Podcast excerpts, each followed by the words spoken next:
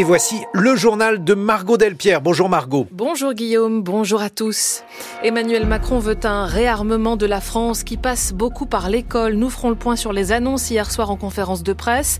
Le chef de l'État donne le ton pour la suite de son quinquennat, une politique plus à droite.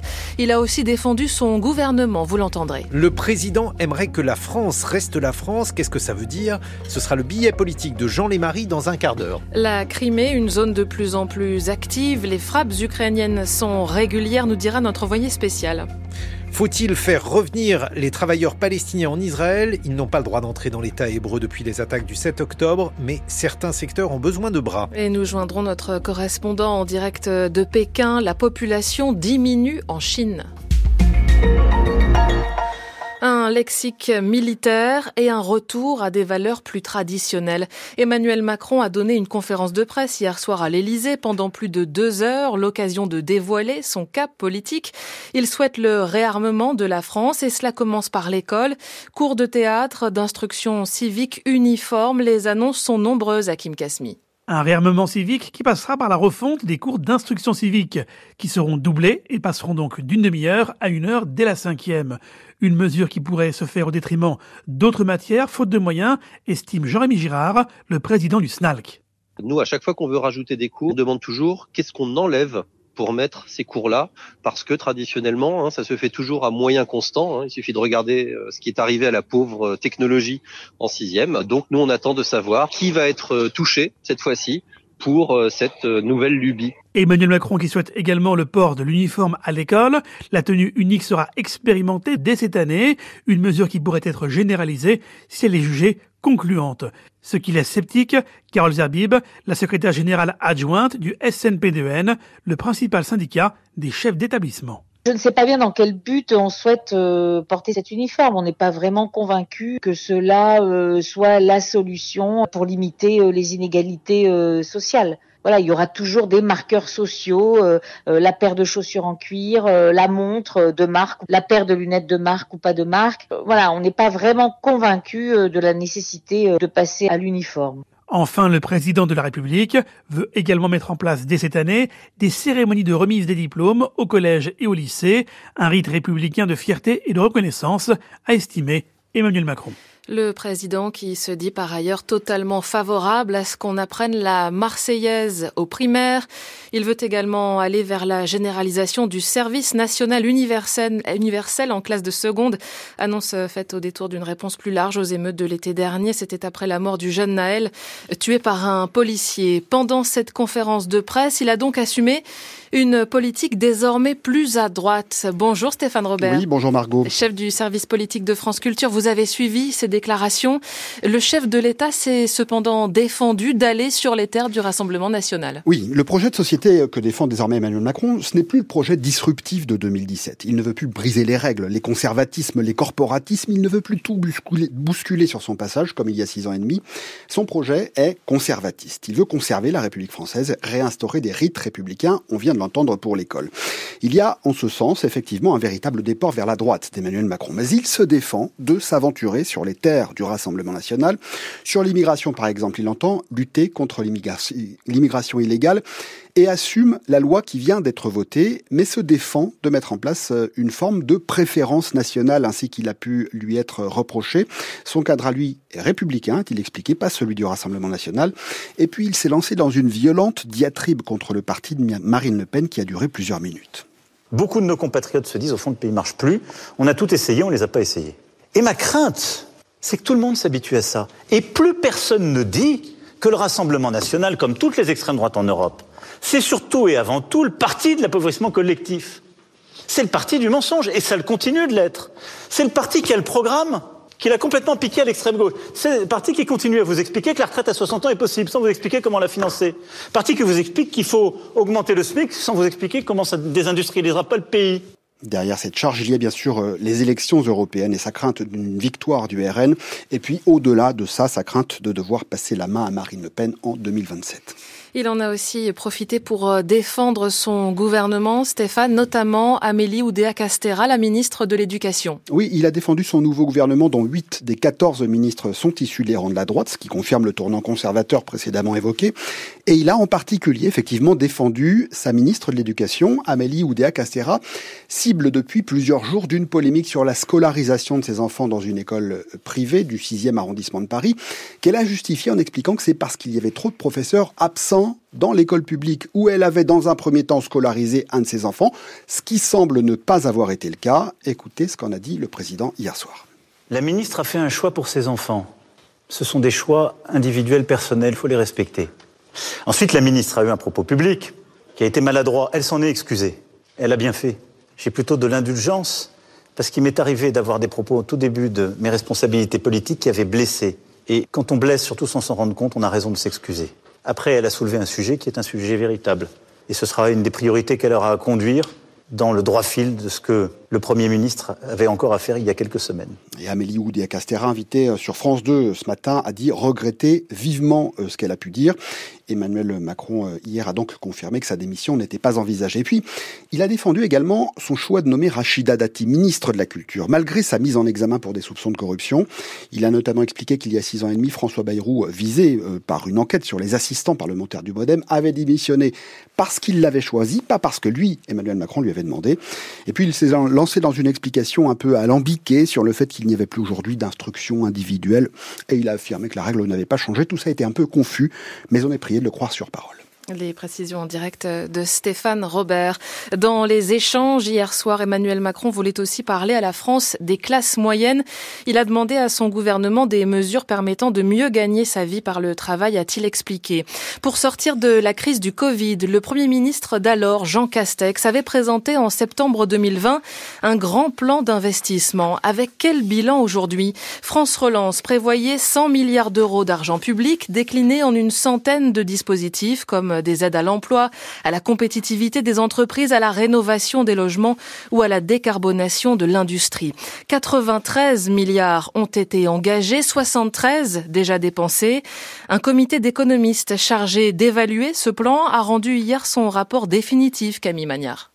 Premier enseignement, sans plan de relance, l'économie française aurait mis un an de plus à retrouver son niveau d'avant-crise, comme elle l'a fait dès l'été 2022. Xavier Jaravel est le président du comité chargé d'évaluer son impact. On trouve que le plan contribue à hauteur de 1,4 points de PIB en 2022. Donc en gros, ça crée 30 milliards d'euros d'activité. Et puis ça crée aussi 350 000 euh, emplois en 2022 sachant qu'en 2022, les créations d'emplois nets, c'est de l'ordre de 450 000. Donc vous voyez, ça veut dire qu'il y a une bonne partie de l'emploi créé qui serait attribuable au plan de relance. Des emplois encouragés en particulier par la prime exceptionnelle à l'apprentissage contenue dans France Relance. Elle a permis de créer environ 80 000 emplois pour un coût plutôt limité pour l'État. 20 000 euros par emploi créé, comme l'a calculé le comité d'évaluation. Et puis, l'un des autres aspects importants du plan de relance, c'était les aides à la transformation de l'économie, à la décarbonation de l'industrie. Et en la matière aussi, les résultats sont plutôt encourageants, note Xavier Jaravel. Euh, des effets importants et euh, en fait, c'est pas très cher. C'est-à-dire qu'il suffit de dépenser 19 euros pour réduire les émissions des entreprises d'une tonne, d'entreprises industrielles. Donc ça, le 19 euros, c'est le coût pour les finances publiques. Pour d'autres dispositifs, on a des coûts qui sont beaucoup plus élevés. Le bonus pour l'achat d'une voiture propre, par exemple, a lui aussi permis de réduire nos émissions carbone depuis le Covid, mais à un coût estimé à 600 euros par tonne de CO2 économisé. Autant d'enseignements qui devraient nourrir l'action de l'État en la matière pour de prochains plans d'aide publique au verdissement de l'économie française. 8h08 sur France Culture, la suite du journal de Margot Delpierre. Emmanuel Macron ira en Ukraine le mois prochain. La France doit livrer au pays envahi par la Russie 40 nouveaux missiles longue portée Scalp et des centaines de bombes selon le président. Il affirme que Paris est en train de finaliser un accord de sécurité avec Kiev, un peu comme celui conclu vendredi dernier par Londres sur 10 ans.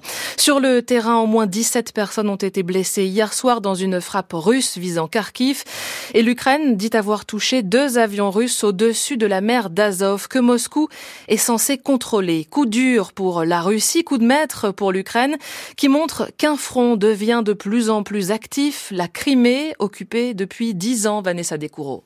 La côte ouest de la péninsule est désormais à portée des armements positionnés en Ukraine continentale. La côte est, elle, la plus proche de la Russie, est plus difficile d'accès, même si les attaques sont montées en puissance ces derniers temps, explique Andriy Krimenko. Il est analyste, spécialiste de la Crimée. L'an dernier, les forces armées d'Ukraine ont attaqué au moins 184 installations militaires russes sur le territoire de Crimée. Des informations aussi précises sont difficiles à recueillir en Crimée. Les serveurs des fournisseurs d'Internet sont sous le contrôle du FSB. La parole est tout sauf libre. Mais Andrei Krimenko ne peut pas en dire plus.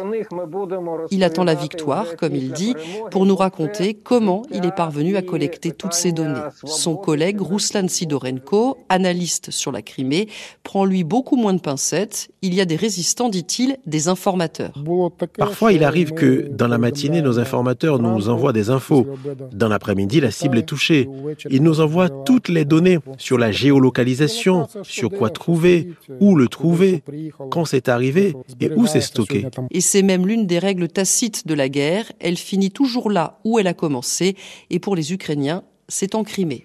Un accord a été conclu hier entre Israël et le Hamas, affirme le Qatar, pour faire entrer de l'aide humanitaire aux civils de Gaza et des médicaments aux otages. Accord négocié par le Qatar et la France. Plus de 130 personnes enlevées dans le sud d'Israël le 7 octobre dernier manquent toujours à l'appel. Depuis le début de la guerre, les travailleurs palestiniens qui faisaient fonctionner une partie de l'économie israélienne n'ont plus le droit d'entrer sur le territoire de l'État hébreu. La peur gagne du terrain encore plus depuis l'attentat lundi au nord de Tel Aviv. Les deux terroristes présumés sont des Palestiniens de la région d'Hébron, entrés illégalement, mais des secteurs comme le bâtiment ou l'agriculture ont besoin de main-d'œuvre et dans les territoires occupés, l'argent manque. La colère monte, Thibault Lefebvre. Dès le lendemain de l'attentat, les réactions au plus haut niveau se sont multipliées. Nous ne les ferons pas rentrer dans les centres-villes, certainement pas. La grande majorité dans le même sens, comme celle de la ministre d'extrême droite chargée des colonies, Orit Strouk, sur les ondes de la radio de l'armée. On n'a pas le choix. C'est l'enseignement que nous avons tiré du 7 octobre. On ne peut pas acheter la tranquillité avec de l'argent. Ça ne fonctionne pas. C'est nous ou eux. Eux, ce sont donc les 20 000 travailleurs palestiniens de Gaza et les 140 000 de Cisjordanie occupés qui, avant le 7 octobre, comme Nadia, gagnaient leur vie en Israël. Elle vit à Bethléem et dit perdre chaque mois 1000 euros, car depuis la fermeture du point de passage 300, elle ne peut plus exercer à Jérusalem son métier d'assistante maternelle. La plupart des gens n'ont pas à manger, vraiment. Celui qui a de l'or ou quelque chose, il le vend pour acheter de la nourriture. S'ils ne rouvrent pas, les gens vont être sous pression et ça va exploser. La situation est mauvaise pour les deux camps. Avant l'attentat de Ra'anana, l'armée et les services de sécurité intérieure avaient averti sur le risque d'explosion populaire si le blocus était maintenu trop longtemps. Depuis le début de la semaine, ces voix sont inaudibles. La population diminue encore. En Chine, les chiffres de 2023 ont été dévoilés ce matin par les autorités et ils confirment cette tendance pour la deuxième année consécutive. Une baisse de plus de 2 millions d'habitants pour un pays qui en compte plus d'un milliard 400 millions. Bonjour Sébastien Berriot. Oui, bonjour. En direct de Pékin, vous êtes le correspondant de France Culture en Chine. Le régime communiste ne parvient pas à inverser la courbe. Oui, déjà en 2022, la Chine avait perdu 850 000 habitants. C'était une première depuis 1960. Cette fois, la baisse est beaucoup plus importante, moins 2 millions, conséquence directe du comportement social des jeunes Chinois qui est en pleine évolution, comme en témoigne Husine, étudiante de 23 ans qui prépare son doctorat à Pékin. Autrefois, la conception traditionnelle de la famille chinoise voulait que le fait d'avoir beaucoup d'enfants soit un signe de bonne fortune. Aujourd'hui, les jeunes se demandent davantage s'ils peuvent créer de bonnes conditions de vie pour leurs enfants. Par ailleurs, le fait d'avoir un enfant ne doit pas affecter ma propre vie. Si c'était le cas, je n'en voudrais pas. Une manière de penser qui se généralise et qui fait chuter le nombre de naissances avec 9 millions de bébés seulement en 2023. Le taux de natalité atteint son niveau le plus faible depuis le début des relevés en 1949. Il y a la pression financière qui fait peur aux futurs parents, mais les raisons sont plus profondes. Beaucoup de jeunes Chinois imaginent sans difficulté une vie sans enfants, nous explique Cherry, 25 ans, programmatrice dans l'Internet dans la capitale. Je n'ai aucune envie de me marier et d'avoir des enfants. Cela fait deux ans que j'y pense depuis que j'ai commencé à travailler et je ne veux pas d'enfants. Je n'ai pas l'énergie pour élever un enfant. Je veux juste profiter de la vie. Les autorités nationales et locales multiplient les mesures incitatives, des congés maternité plus longs ou encore, euh, dans certaines provinces, des frais de scolarité partiellement pris en charge, mais cela reste sans effet sur la natalité, un défi très sérieux pour l'économie chinoise, déjà en difficulté et qui risque de ne plus pouvoir s'appuyer sur sa jeune main-d'œuvre pour faire remonter la croissance. La correspondance à Pékin de Sébastien Berriot. Le temps en France, 31 départements sont ce matin en vigilance orange neige verglas du Calvados au Bas-Rhin, 6 en orange pluie inondation en Normandie et en Bretagne, 1 degré maximum cet après-midi à Lille jusqu'à 16 degrés à Marseille.